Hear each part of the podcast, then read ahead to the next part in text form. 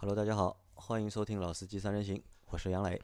大家好，我周老师。Hello，张波。啊，我们节目终于能够正常的更新了。就是上一次大家听到节目和今天听到我们的节目，应该是一个正常的一个时间段。嗯，正常的频率。啊，那我们这一期节目接着上一期节目继续十月份的中国乘用车销量排行。在上一期节目里面，我们说了轿车的就是销售排行的情况。那在这一期节目，我们会说 SUV 和 MPV。好，那老规矩，SUV 这个我来带。首先，我们先来看一下整个 SUV 的销售情况。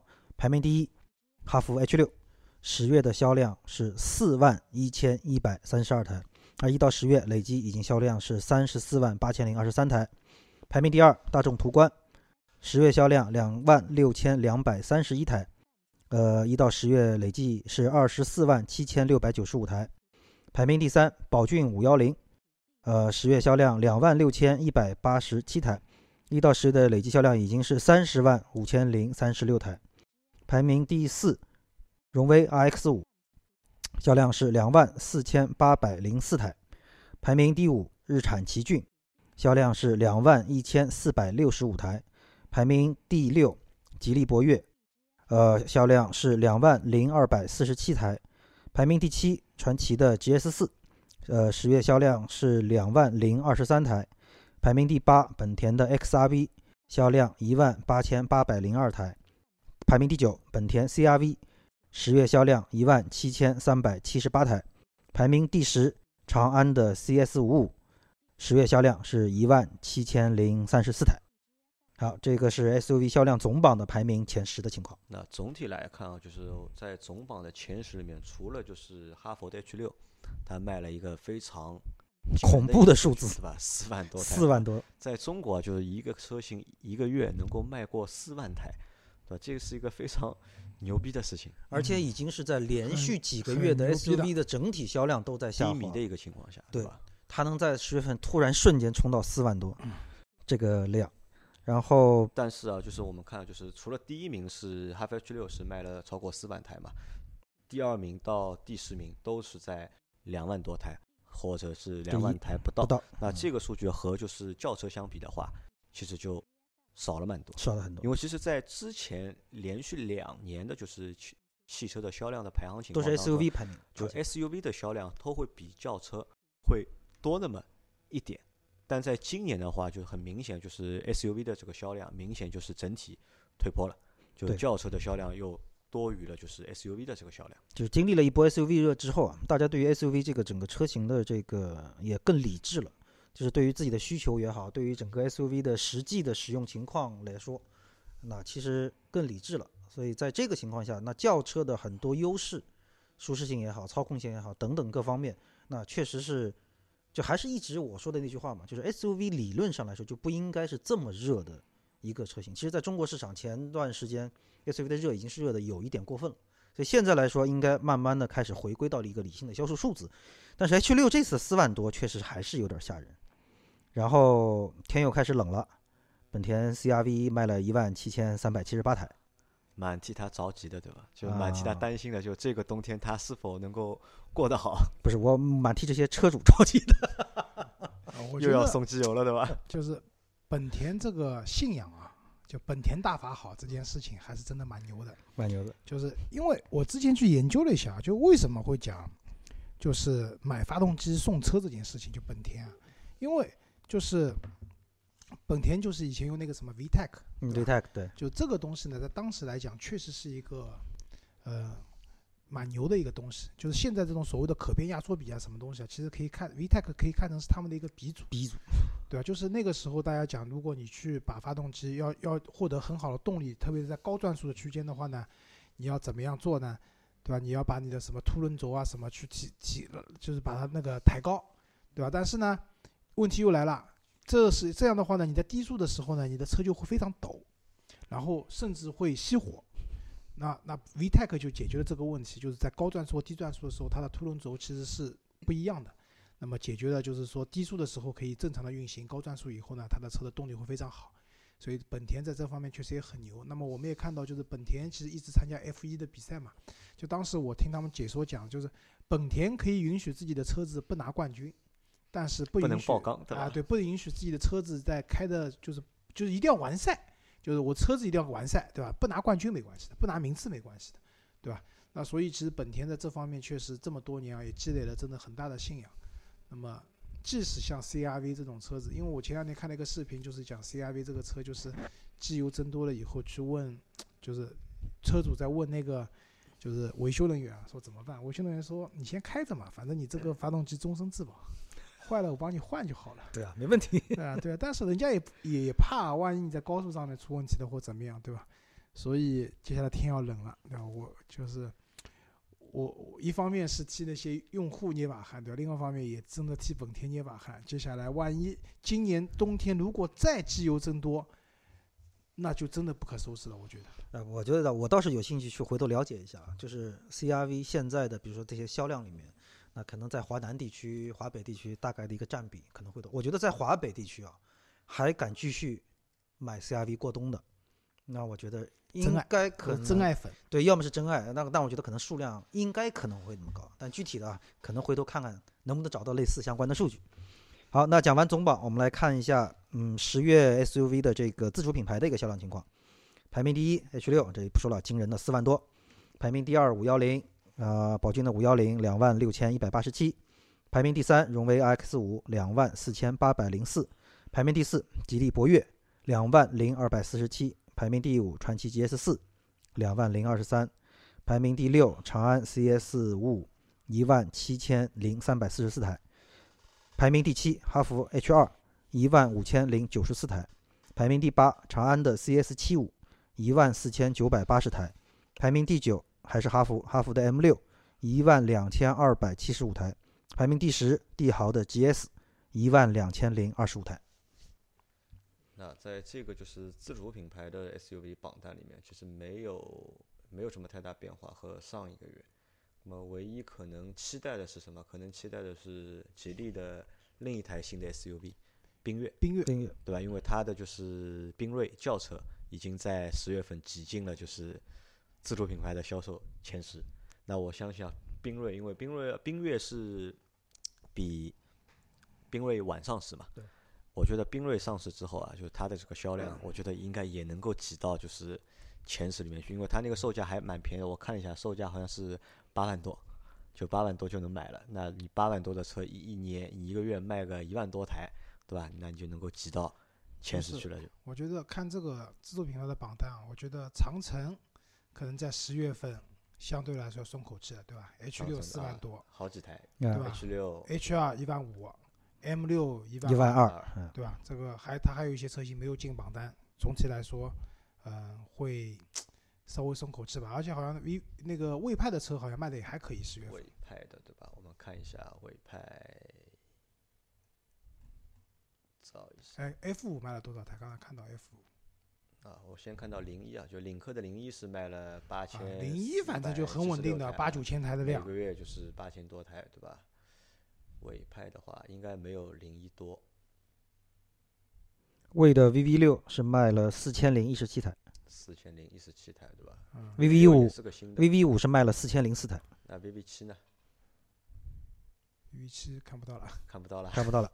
嗯，确实看不到啊。VV 七是卖了两千五百五十二台，VV 七只卖了两千五百五十二台啊。VV 六的加入以后啊，至少让魏派的 VV 系列卖过了一万台，加在一起。卖过了一万台，但是之前好像都是 VV 七是卖的最多的，但这一次好像 VV 七只卖了就是两千五百五十二台，啊，这个也蛮让人就是怎么说？这个算意料之中还是算意料之外？正常，正常，正常对吧？正常。对，然后我看到了未来未来的 ES 八，哎，我这这两天路上见了好多，是很多，交付确实都交出来了，但是他最近我觉得爆出来的东西也很多，文章蛮多的，就是喷他的，而且写的都很有深度的，对，都已经不是从就是从这个车的这个角度去说这个问题了，已经。然后最出名的可能就是那个什么什么最贵的孙子什么啊，最贵的孙子，最贵的孙子开始攻击老板了，已经，对吧？好，那看完这个自主品牌，我们来看一下合资品牌的一个销售情况。呃，排名第一位是大众途观，两万六千两百三十一台；排名第二，日产奇骏，两万一千四百六十五台；呃，第三名本田 XRV，第四名本田 CRV，那第五名是现代的 X 三五，一万五千四百二十八台；第六名日产逍客，一万五千一百六十四台；排名第七别克的昂科威，一万四千九百零七台；排名第八是本田的缤智，一万三千五百五十四台；排名第九丰田汉兰达，九千九百三十五台；排名第十是现代的 RX 二五，九千零一台。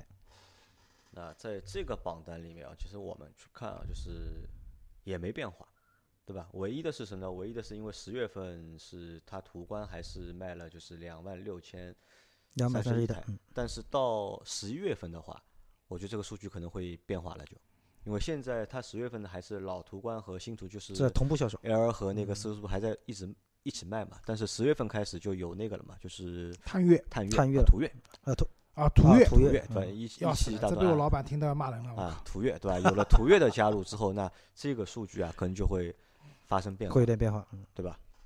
那其他的话，其他似乎也没有呃没有什么途岳太大应该卖的蛮好的，但卖的蛮好的吧，产能可能有点跟不上。因为我去四 S 店看过途岳了，但那天我想去试驾的，但是我那天到的时候，它是试驾车刚到，它是不能不让不让不能动，，嗯是这样，就是一汽大众的那个探岳啊，已经有优惠了，而且终端的优惠还不小。因为我之前去看过那个车，就是经销商那边销售留了我的电话的，就给我打电话了。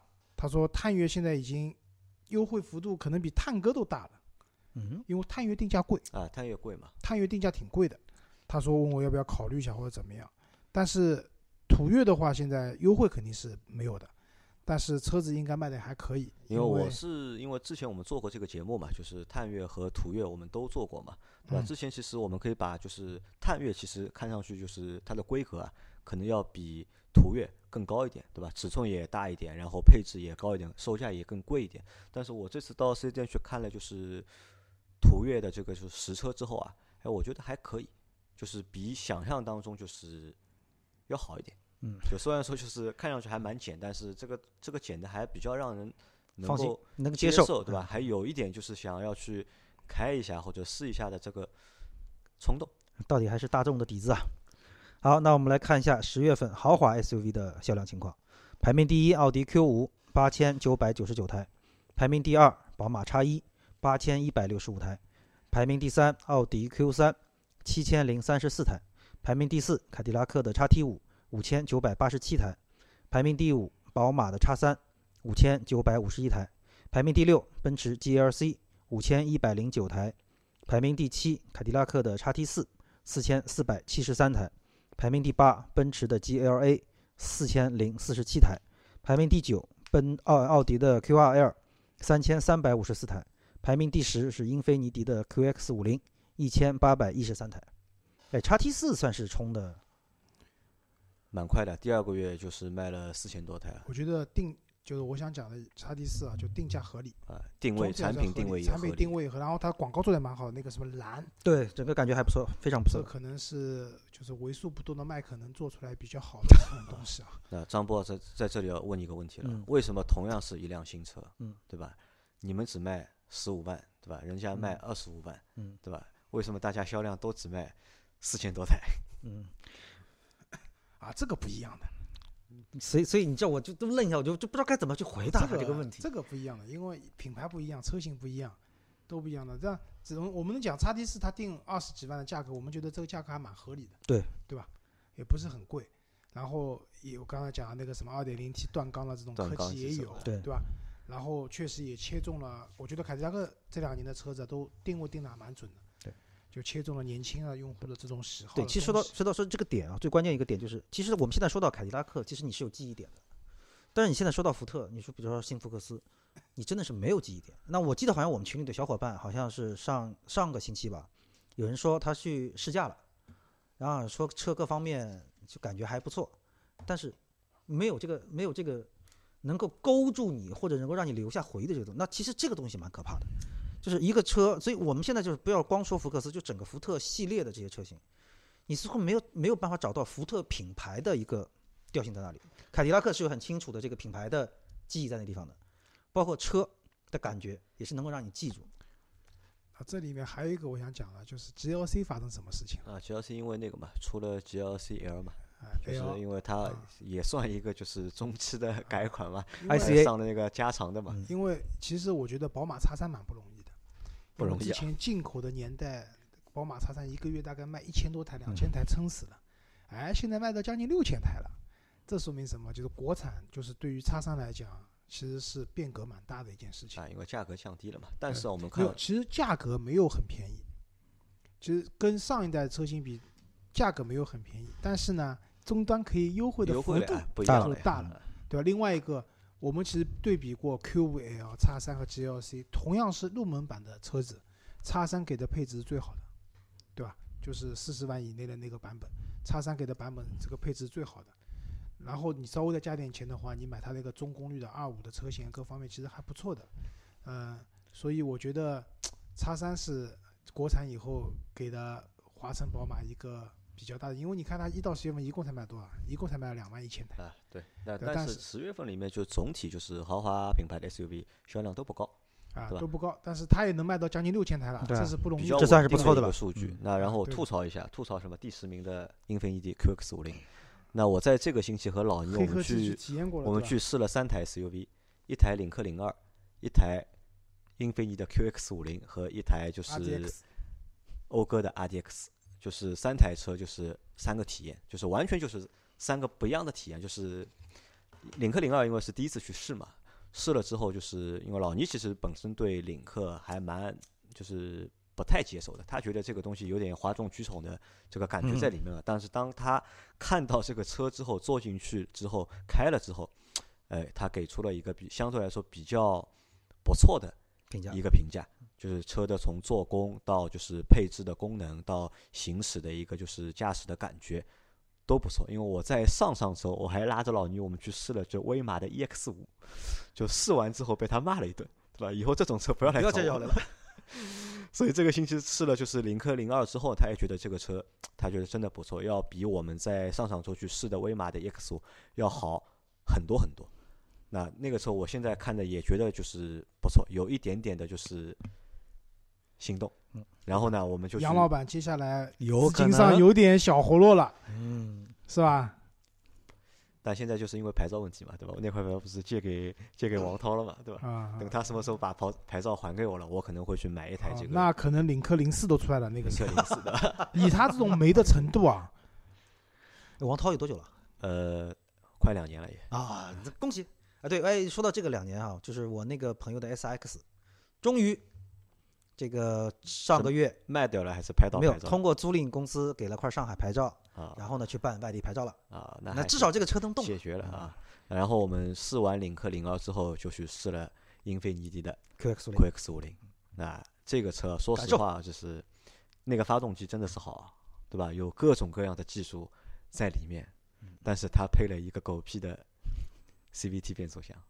然后我们在试驾的这个过程当中，就是猛踩油门，就是就听到发动机的轰鸣声，但是这个车 不动，就走的提速真的是非常慢，就是包括就是底盘的给我们的感觉啊，就是蛮差强人意的。就这个车就是卖这点销量，我觉得情理之中啊，这个是对的，就。杨磊，你之前的那个 Q 五零啊，我一直评价这辆车没有高级车的感觉，对吧？它用的和一套奔驰 C 一样的动力系统，而且还是高功率的版本，对吧？七档变速箱。但是我在开这辆车的时候，我完全感觉不到这是一辆就是高档品牌的车子。啊，那我可以很负责任的告诉你，啊，就 QX 五零开起来的感觉还没有 Q 五零好。然后我我们开那个八尾的那台那个就是老的 G 二 GR5 啊？我就说这辆车虽然方向盘各方面也挺重的，对吧？但是你开这台车的时候，你能感觉到这是一辆蛮高级的车子，对吧？所以就是英菲尼迪啊，就是也是属于花样作死啊，花样作死啊，就是在中国市场，就是现在这些产品总体来说实在是不敢恭维吧。那后来我们试完那个 QX 五零之后，我们又去试了讴歌的 RDX，因为 RDX 一直是老倪比较看重的一台车啊，对吧？他因为那天他都没有开，对吧？他让让我和史冰杰去感受了一下啊，那台车我觉得呃可以啊。那这个有有点什么感觉？就是买发动机送车，送车，嗯，对吧？你知道史冰杰本来是一直喊着要买那个新迈嘛，他最啊近一一周一直在全国询价，他就是全国在找哪个地方便宜，他就准备去买新迈。冰冰那个可能最近回款都回来了，回来了啊，他去试了这个 RDX 之后啊，他说了，除了这个车的内饰，他不能接受，因为阿迪克斯内饰的确比较前卫嗯，就有点开宇宙飞船的感觉。因为它的所有的档位，因为我们看到就最多就档位就是旋钮旋钮的，对对吧？？或者是就是怀档或者是排档的阿迪克斯档位呢是按钮式的，就上上中下三个，就是你太先进通过按钮啊，对吧？就他就觉得这个东西比较高科技，对吧？太未来了，他有点接受不了。但是整个车的就是让他开起来的感觉，动态的表现。他非常满意。他甚至在试驾时候把车踩到了让陪我们试驾的小姐姐，对吧？尖叫。好吧，这个目的也算达到。好，那我们继续往下看，那我们来看一下十月份中大型 SUV 的一个销量情况。第一，大众途昂六千一百八十九台，哎，为什么永远都是大众？二，丰田普拉多，什么意思啊？我随便一说，你别激动，乖，三千零八十台丰田普拉多。呃，第三名，蔚来的 ES 八两千零六十台。第四，众泰 T 七百两千零二十二台。排名第五，哈弗 H 九一千零八十三台。那第六，荣威的 X 八六百六十七台。第七，大通 D 九零四百三十台。第八，长安 CS 九五两百六十四台。呃，排名第九是北京的 BJ 八零二十台。二二十台，嗯，没错，没没错这个里面没什么好说的，也没什么好好说的的，就是 ES 八，对吧？ES 八最近路上看到的很多，啊，因为它这个算是什么？因为你看，就是一到十月份，它是累计就两千零六十台，它等于是这个销量是从十月份开始计算的，啊是不是？是不是理这个论上车不需要他们预定了？就是他们交车已经交到大概八千多号了，因为我有朋友是买了这个车，然后现在就是那个，他是跟我讲，他运气比较好，他那辆车没问题，然后他跟我讲，未来的服务真的很好，好到就让他觉得不好意思嘛。那但是呢，我们在网上最近也看到了一些，一个是三十八新浪的还有那个老总的那天的那就是包括三十八号的测评，就是三十八号的评测出来以后，据说李斌看完以后哭了，就可能有点接受不了这样的一个情况。但是人家说的好像也都是事实，也没有故意黑你，对吧？然后据说 ES 八还有一个组织叫精卫军，禁卫军啊禁卫，军也是个水军组织，啊对吧？是就是这个反正也蛮强大的，就是反正会去怎么样，这个不去讲，这个我也没没有那个。但是我最近也在，因为我服务的品牌也会有电动车啊这些东西嘛，我们我们也在讨论一个问题啊，就是现在大家在购买电动车的时候啊，其实是有点，就是像这种新兴的造车势力，又像蔚来，是有点透支了大家对这个车的一个情怀。对透支两个字用的好，就为什么这么讲？就是当时我订这辆车的时候，我看到的是说它有那种很高级的自动驾驶的辅助，对吧？有很多功能等等。但事实上，现在交给你的这个车子，很多功能都是没有开通的，对吧？包括威马，威马其实也有宣传讲它的那个什么 AR 的实景的东西，但这个东西现在也是没有开通的。那么大家在买这个车的时候，除了它的硬成本三电系统，对吧？电池、电机，包括你管理系统如果做得好的话，我认为这个管理系统是值钱的。对吧？特斯拉为什么从幺八六五零现在学它要用什么二幺七零零啊？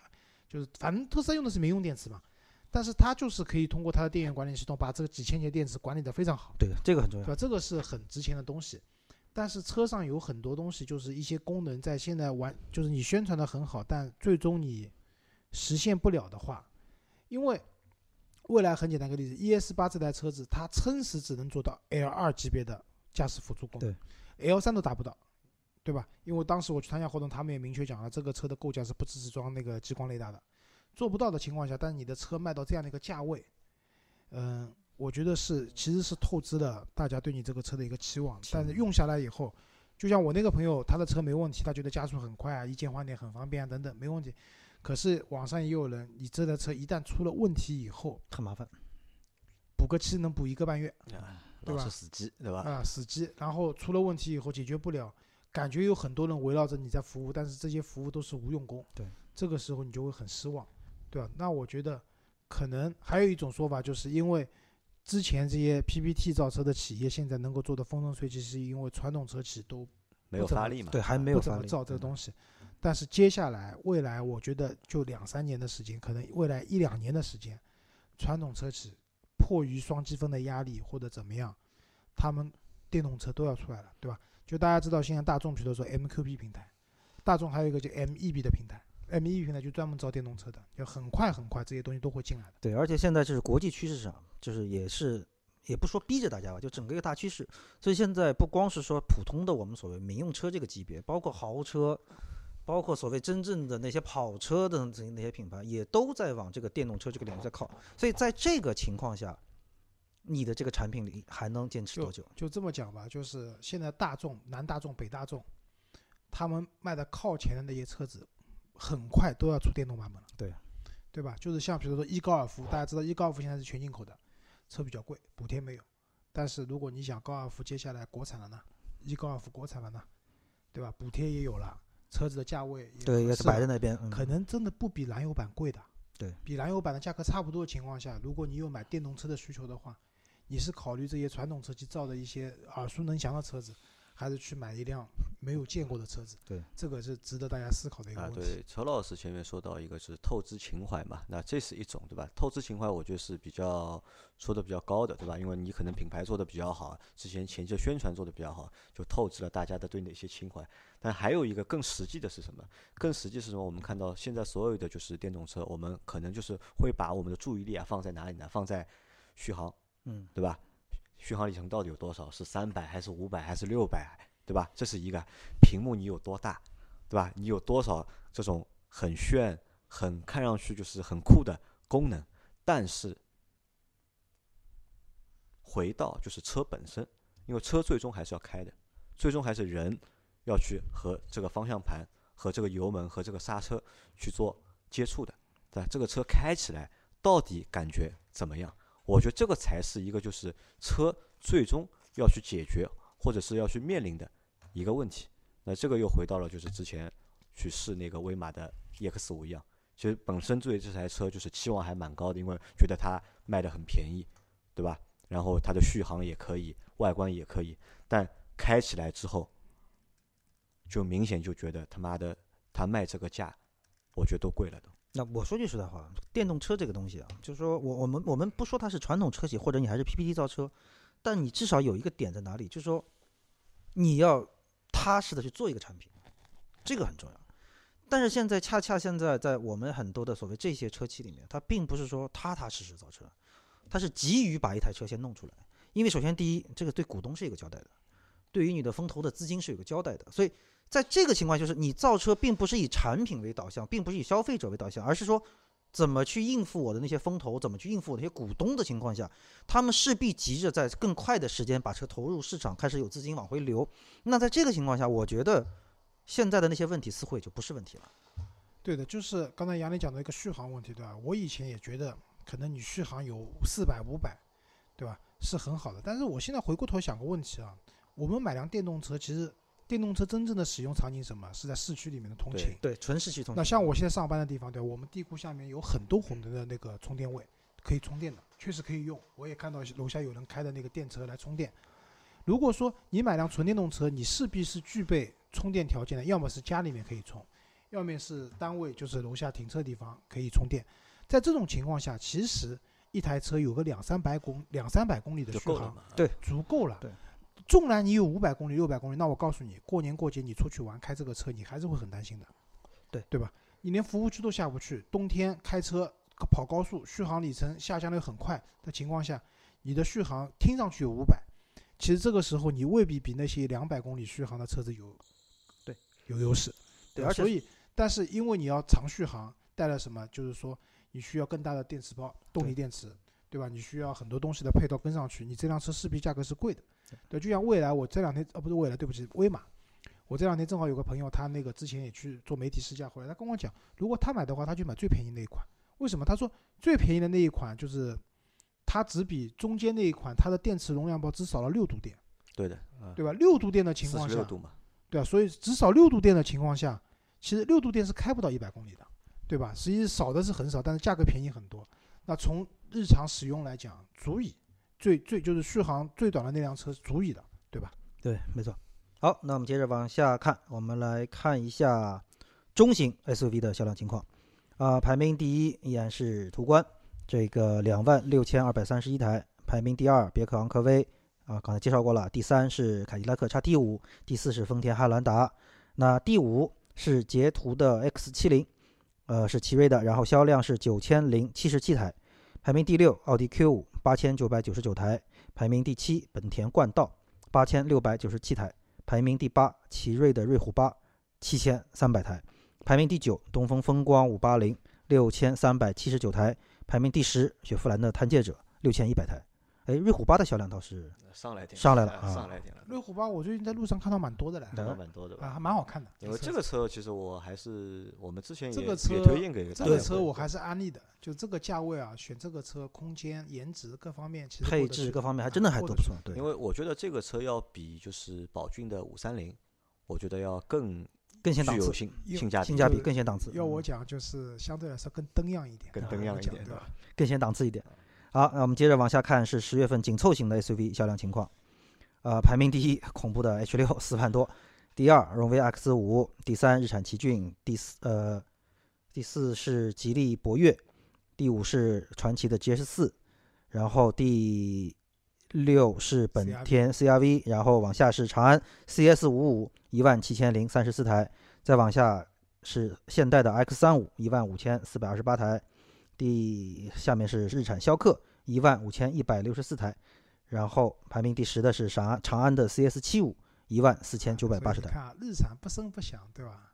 它的那个轩逸，它的奇骏，它的逍客虽然都不是排到第一名，但是在每个分类里面都是有一席之地的。所对都能够以出现一下总体来讲，日产的年度销量还可以，对吧？英菲尼迪是不行，但日产的车还可以啊。好，那我们最后来看一下十月份小型 SUV 的销量排行，排名第一宝骏五幺零两万六千一百八十七，呃，第二 XRV，第三是哈弗的 H 二，卖了一万五千零九十四台，排名第四本田缤智一万三千五百五十四台，排名第五吉利的远景叉三一万零五百四十六台，排名第六是广汽传祺的 GS 三九千五百九十台，呃，第七是现代的 X 二五九千零一台。第八是长安的 CS 三五八千一百九十一台，排名第九名爵的 ZS 七千七百四十五，排名第十的是丰田的奕泽六千八百零一台。啊，我比较好奇的，名爵的 HS 卖多少台？HS 我们看一下，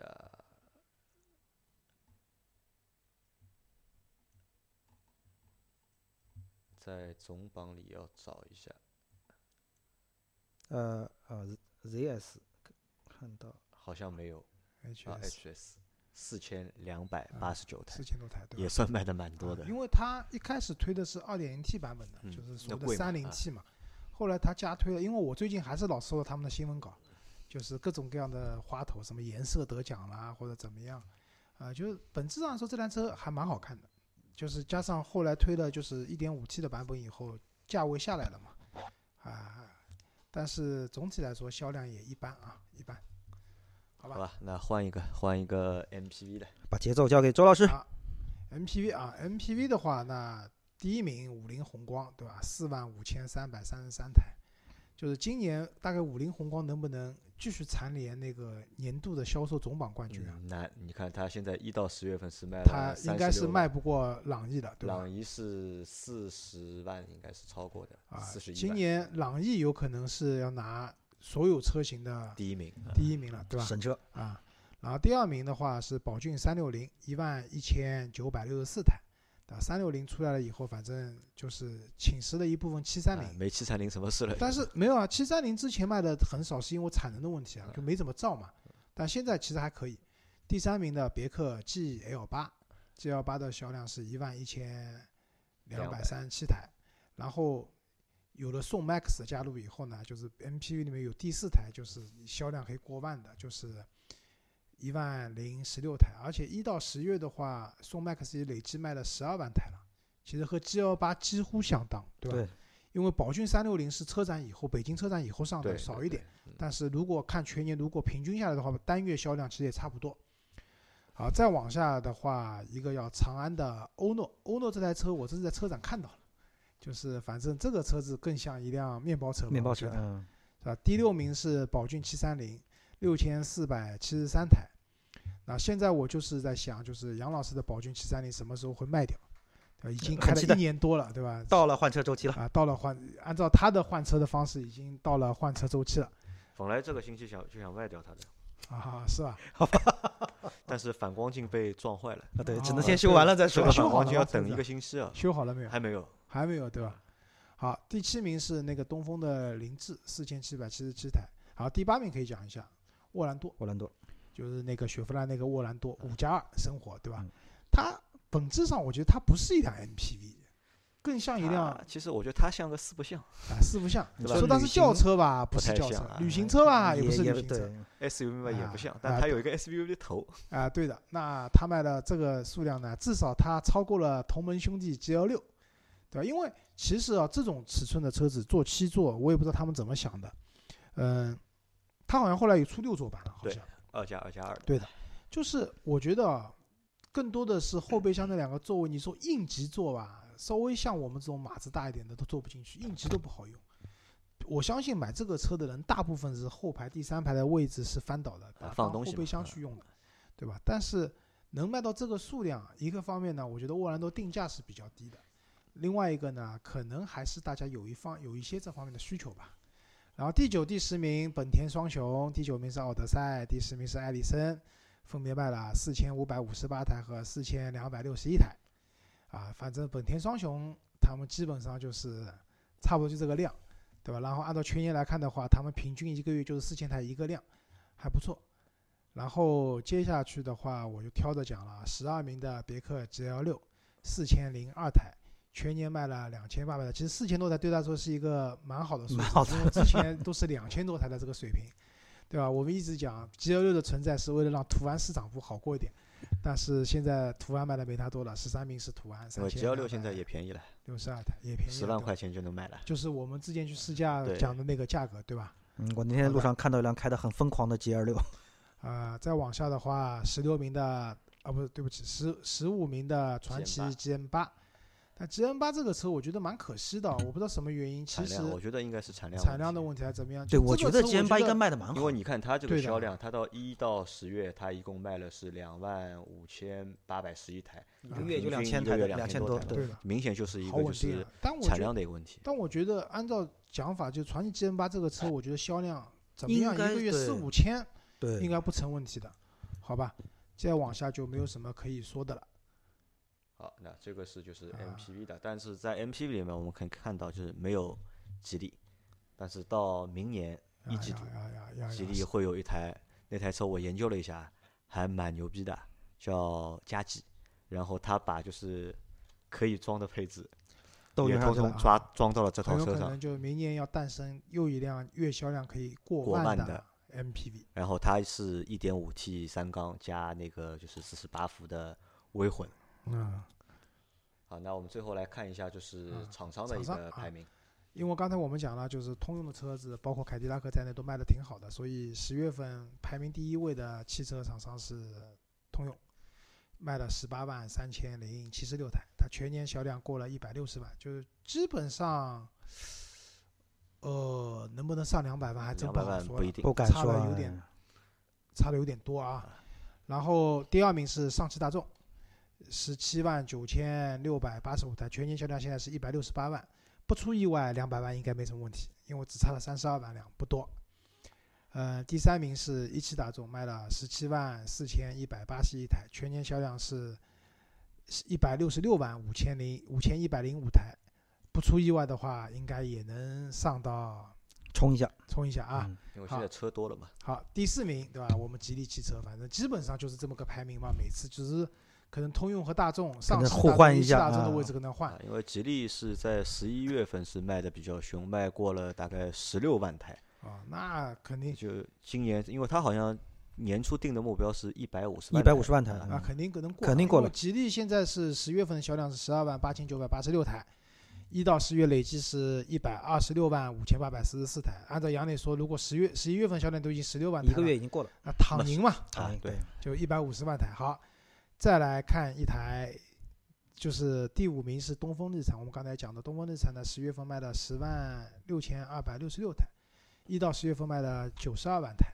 所以东风日产过百万是没有问题的，嗯，好吧？然后还有一个过百万的厂家是上汽通用五菱，呃，十月份卖了十万三千五百九十四台，总销量已经过百万了，一百零八万九千多台了。但是上汽通用五菱呢，我还是想吐槽一下，就是它的车呢，当然价格低是一个问题，另外一个确实在安全性上，就是前段时间我看很多就中保研那边撞撞撞击的视频嘛，我回我觉得回头我们可以收集一下，也可以做期节目啊，就是五菱的那些低价位的车子撞的真的蛮惨的三幺零和它那啊个五菱宏光，对吧？啊，就撞的真的蛮惨的。就是说这个车你买回去开呢也没什么问题，但是万一不幸遇到这种比较强硬的对手的事故，对吧？这个可能对车内的人员的安全性的保障是有缺失的。对，而且说到这个，插一句啊，就是那个中保研那个那个碰撞的测试，我觉得就很有可能啊，不管是在权威性上也说，还是可信度上也说，各方面情况要超过 NC，绝对会超过那个 CNCAP 对吧对。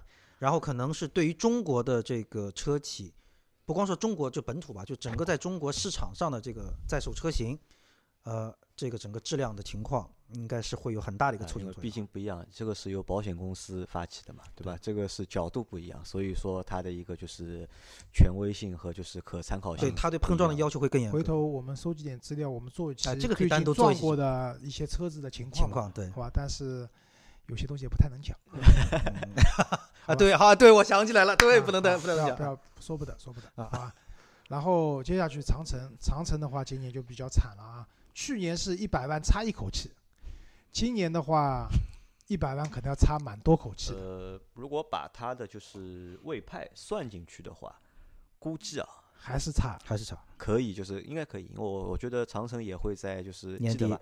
去年长城好像最后一个月它的 H 六好像卖了六万多台，好像啊，对吧？但是我估计选，因为现在六十七万台嘛，魏派加进去也加不到十万台的，它撑死现在也就魏派加进去七十五万台的量就是最理想的局面就跟去年一样，还是差一口气啊，。我觉得还是会差一口气，差的会那个的，好吧？H 六要么疯狂一点啊，打五折，年底疯狂甩卖，对吧？这也不太可能，好吧？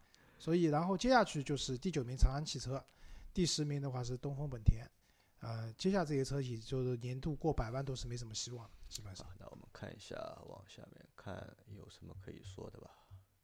观致汽车看一下，观致在哪里？刚才过了，过了。观致五啊万，呃，十月份是啊六千零四台，我一直以为观致死掉了没死没死，其实啊官职活过来。啊，对的。然后宝沃汽车，我一直以为他死掉了，结果人家也还活着。对，其实我觉得一个车厂一年，如果你能够卖个五万台车的话，就基本上我觉得可以，应该还算活得不错了，已经五万台车啊 能够运营下去了啊，单车利润一万嘛，也五亿了，对吧？啊，对吧？啊你在家就是维修啊、保养啊，对吧？长安福特这么多车型在售，十月总销量两万六千九百三十五台，那那个就是还比不过人家一个单一车型的一个江铃福。特还要惨，江铃福特十啊月只有四百四十九对台，呃，江铃福特说到说说到这个问题啊，江铃福特一个是现在的整个车型的产品线确实是有蛮大的问题的，但是江铃福特就是这次车展反正也出了那个领界，那那领界这个车，这台车到底算谁的？算江铃福特。江铃福特江铃这个是的江铃福特啊江铃福特的，因为就是不管是从产品布局上来说，因为长安福特体系里面整个 SUV 的这个布局，基本来说已经蛮完善了，所以对于而且对于江铃福特来说，现在也是急需要一款能够救命的车型嗯。我觉得领界早点上市吧。这个车如果早点上市，定一个比较好的价格的话，可能一个月的单销量就能够抵目前一到十月份整个销量了嗯。现在的反正我知道的最新的情况，可能应该是在一九年的上半年，领界就会推出了，而且推出的情况下就一定也是比如说纯内燃机版、上海车展混电版以后都会上海车展可能就会可能就会啊对发布可能一点五 T 内燃机版和一点五 T 加四八伏电机版，对对吧？就看它怎么定价了。这个车如果定价定的好一点的话，还是可以的。对，而且领界还有一个优势是什么？就是领界正好也是说福特中国市场独立之后，包括那个福特的中国的销售公司 NDSD 成立完了之后，呃，完全一款新的这个车，所以可能在销售的整个一个渠道力度、营销方面各方面也会给它有很大的支持，所以也可以看一看，期待一下。好吧，那我们这期的节目就到这里，感谢大家的收听，希望两位，对吧？下次跟他说我们录节目的时候不要出问题，嗯，不会啊，本周日我的那个，安排已经好了，对吧？呃，本周日我羽毛球时间还是五点到六点啊，打完球就能来啊。嗯本周日没有问题啊，我可以来啊，OK 啊。啊啊好，好好好，那我们就先到这里。如果谁放鸽子的话，谁在群里面发红包，好吧？嗯嗯嗯，好那感谢大家的收听，拜拜。拜拜拜。